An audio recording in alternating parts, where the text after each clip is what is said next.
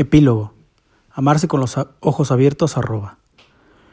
Estimado Roberto, por fin ha llegado la hora de conocernos. Durante estos dos años hemos estado muy cerca y muy en contacto, y sin embargo, hemos sabido realmente muy poco el uno del otro. Empecé a sospechar de tu existencia cuando recibí el segundo mail del doctor Farías, el presidente de Intermedical, ¿te, ¿te acordás? Al principio era incomprensible el texto de su disculpa y muy sorprendente el mensaje adjunto que supuestamente yo le había enviado mandándolos de, de paseo. Me costó tres meses hacerme la composición del lugar de lo que podía haber pasado y aún hoy, habiendo confirmado los hechos, me sigue pareciendo increíble. Yo registré como dirección de correo Rofrago hace dos años.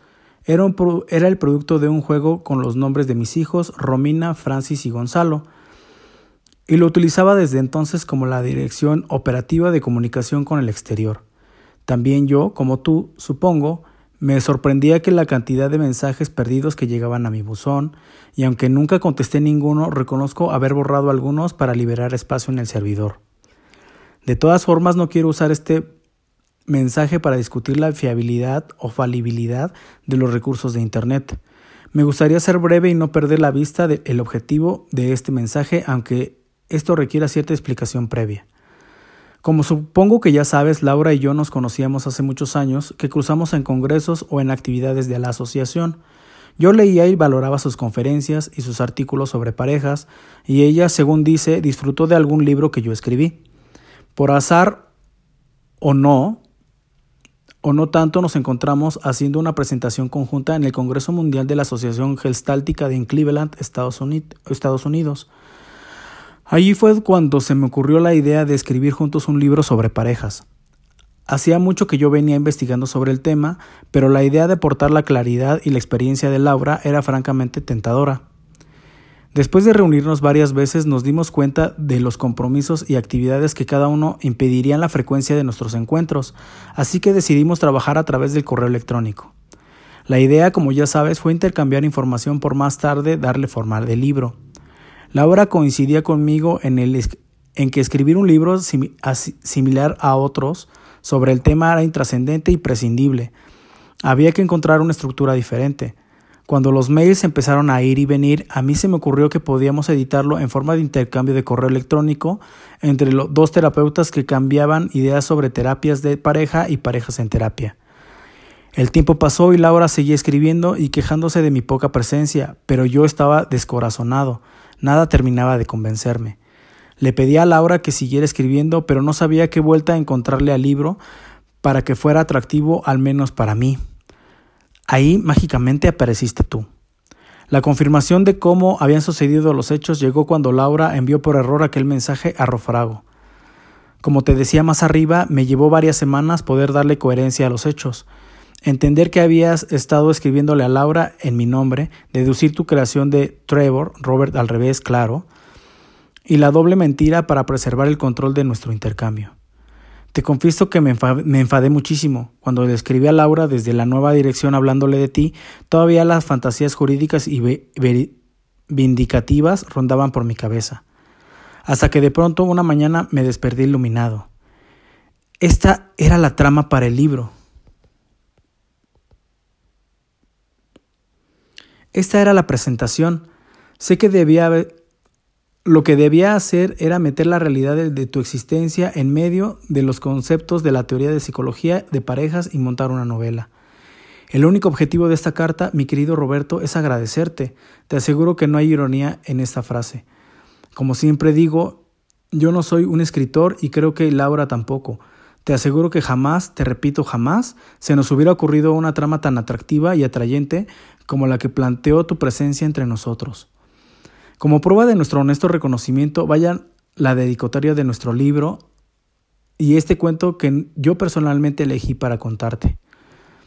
No sé quién lo escribió ni quiénes lo hicieron circular por internet, pero llegó a mí, a mí, como un regalo de un amigo Pancho Junus de Chile. Había una vez en un pueblecito un pequeño hombre que trabajaba de aguador. En aquel entonces el agua no salía de los grifos, estaba en el fondo de profundos pozos o en el canal de los ríos. Si no había pozos excavados cerca del pueblo, el que no quería ir a buscar el agua personalmente debía comprarla a, alguno de los aguadores, que con grandes tinajas iban y volvían al pueblo con el preciado líquido. El pueblo era pequeño y no tenía pozos. El hombre era el único aguador del lugar. Desde el amanecer y hasta el que el sol caía, el protagonista de este cuento cargaba con dos grandes tinajas de barro que colgaban de una vara de madera sobre sus hombros. Tinajas sobre camino al río, tinajas llenas camino al pueblo, así seis o siete veces por día. Una mañana, una de las tinajas se agrietó y empezó a perder agua por el camino. Al llegar al, al pueblo, los compradores le pagaron las acostumbradas 10 monedas por la tinaja de la derecha, pero solo 5 por el contenido de la otra que apenas estaba por la mitad. Comprar una tinaja nueva era demasiado costoso para el aguador, así que decidió que debía apurar el paso para compensar la diferencia del dinero de que recibía. Durante dos años el hombre siguió yendo y viniendo a paso firme, trayendo agua al pueblo y recibiendo sus 15 monedas en pago por una tinaja y media de agua. Una noche se despertó un chist en la habitación. Chist, chist. ¿Quién anda ahí? preguntó el hombre. Soy yo, dijo una voz que salía de, la tinaja agrietada. ¿Por qué me despiertas a estas horas? Supongo que si te hablara de día y, a plena luz, el susto te impediría que me escucharas y necesito que me escuches. ¿Qué quieres? Quiero pedirte que me perdones. No fue mi culpa la grita donde el agua se escurre pero sé lo mucho que te ha perjudicado. Cada día cuando, cuando cansado llegas al pueblo y recibes por mi contenido la cantidad de lo que recibes por mi hermana, me dan ganas de llorar. Yo sé que debiste cambiarme por una tinaja nueva y desecharme, y sin embargo me has mantenido a tu lado. Quiero agradecértelo y pedirte una vez más que me disculpes. Es gracioso que tú me, que tú me pidas disculpas, dice el aguador. Mañana bien temprano saldríamos tú y yo hay algo que quiero mostrarte. El aguador siguió durmiendo hasta el alba. Cuando el sol se asomó en el, en el horizonte, tomó la vasija agrietada y se fue con ella al río. Mira, le dijo al llegar señalando la ciudad. ¿Qué ves? La ciudad, dijo la vasija. ¿Y qué más? preguntó el hombre. No sé, el camino, contestó la vasija. Eso. Mira los lados del sendero. ¿Qué ves? Veo la tierra seca y al riplo del, lado derecho del camino y los cántaros de flores del lado izquierdo. Dijo la vasija que no entendía qué, qué le quería mostrar su dueño. Muchos años recorrí este camino triste y solitario, llevando el agua hasta el pueblo y recibiendo igual cantidad de monedas por ambas tinajas, pero un día noté que te habías agrietado y que perdías agua. Yo no podía cambiarte, así que tomé una decisión. Compré semillas de flores de todos los colores y las sembré a ambos lados del camino. En cada viaje que hacía, el agua que derramabas regaba el lado izquierdo del sendero y consiguió en estos dos años hacer esta diferencia. El aguador hizo una pausa y, y acariciando su leal vasija le dijo todavía, ¿Y tú me pides disculpas? ¿Qué importan algunas monedas menos si gracias a ti y tu grieta de los colores las flores me alegran el camino? Yo soy quien debe agradecerte tu defecto. Ojalá seas capaz, y yo creo que lo eres, de entender por qué he elegido este cuento para regalarte. Y bien, la novela está casi terminada, nos falta decidir el final.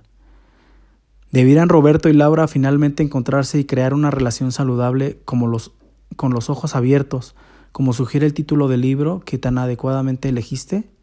¿O debería Laura al enterarse por Freddy de la mentira, despreciarlo, generando una moraleja sobre lo poco adecuado que es el engaño en el amor?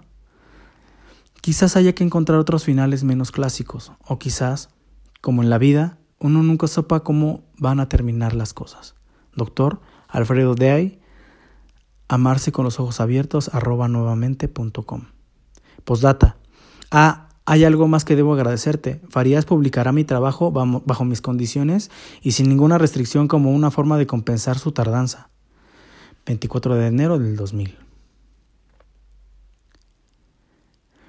www.amarseconlosojosabiertos.com intenta ser ante todo un sitio para encontrarse con uno mismo y el otro a través del diálogo, un lugar para la reflexión sobre los temas planteados en la obra, de esta manera la apuesta de la novela se combina y se completa con el encuentro que nos permite el foro.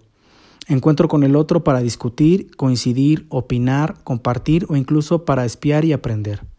De alguna manera, junto a Jorge Bucay y Silvia Salinas, el foro nos da la oportunidad de reescribir el texto, de ser autores personajes de la obra, de nuestra obra.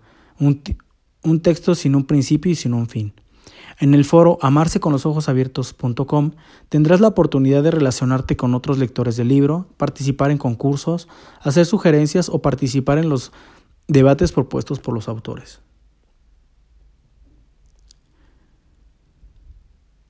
Contracubierta. Un, er-, un, extraño error provocado por un servidor de correo electrónico provoca el encuentro entre un hombre y una mujer. Roberto, un soltero bastante mujeriego y algo cansado de su vida rutinaria, se ve envuelto de forma misteriosa con el intercambio de mensajes entre dos psicólogos que hablan sobre el amor y la pareja. Poco a poco, Roberto se sentiría cada vez más atraído por la historia y querrá ser partícipe de ella, dando lugar a una situación fascinante que culminará con un final totalmente inesperado. Solapa. Jorge Bucay, médico y psicoterapeuta gestáltico, nació en Buenos Aires en 1949 y es autor de diversas obras que han alcanzado un enorme éxito de ventas en su país. En la actualidad trabaja como terapeuta de adultos, parejas y grupos. Es supervisor didáctico y coordinador de laboratorios gestálticos, miembro de la Asociación Americana de Terapia Gestáltica y coordinador de grupos terapéuticos y docentes en Granada y en Ciudad de México. Es también autor de Déjame que te cuente y Cuentos para Pensar, ambos publicados por RBA Integral. Silvia Salinas es licenciada en Psicología por la Universidad de Buenos Aires, especialista en psicoterapia de parejas, vivió durante un año en Salem, California, donde se formó como terapeuta gestáltica. En Buenos Aires ha trabajado con la doctora Adriana Shanke y en la actualidad dicta seminarios para terapeutas en Buenos Aires, Montevideo y Santiago de Chile. Dicta talleres para el crecimiento de la pareja y dirige grupos de parejas con el doctor Jorge Bucay. Participa en el entrenamiento anual con John Wellwood en Estados Unidos desde 1996 y es coordinadora del Centro Gestático de San Isidro en Argentina.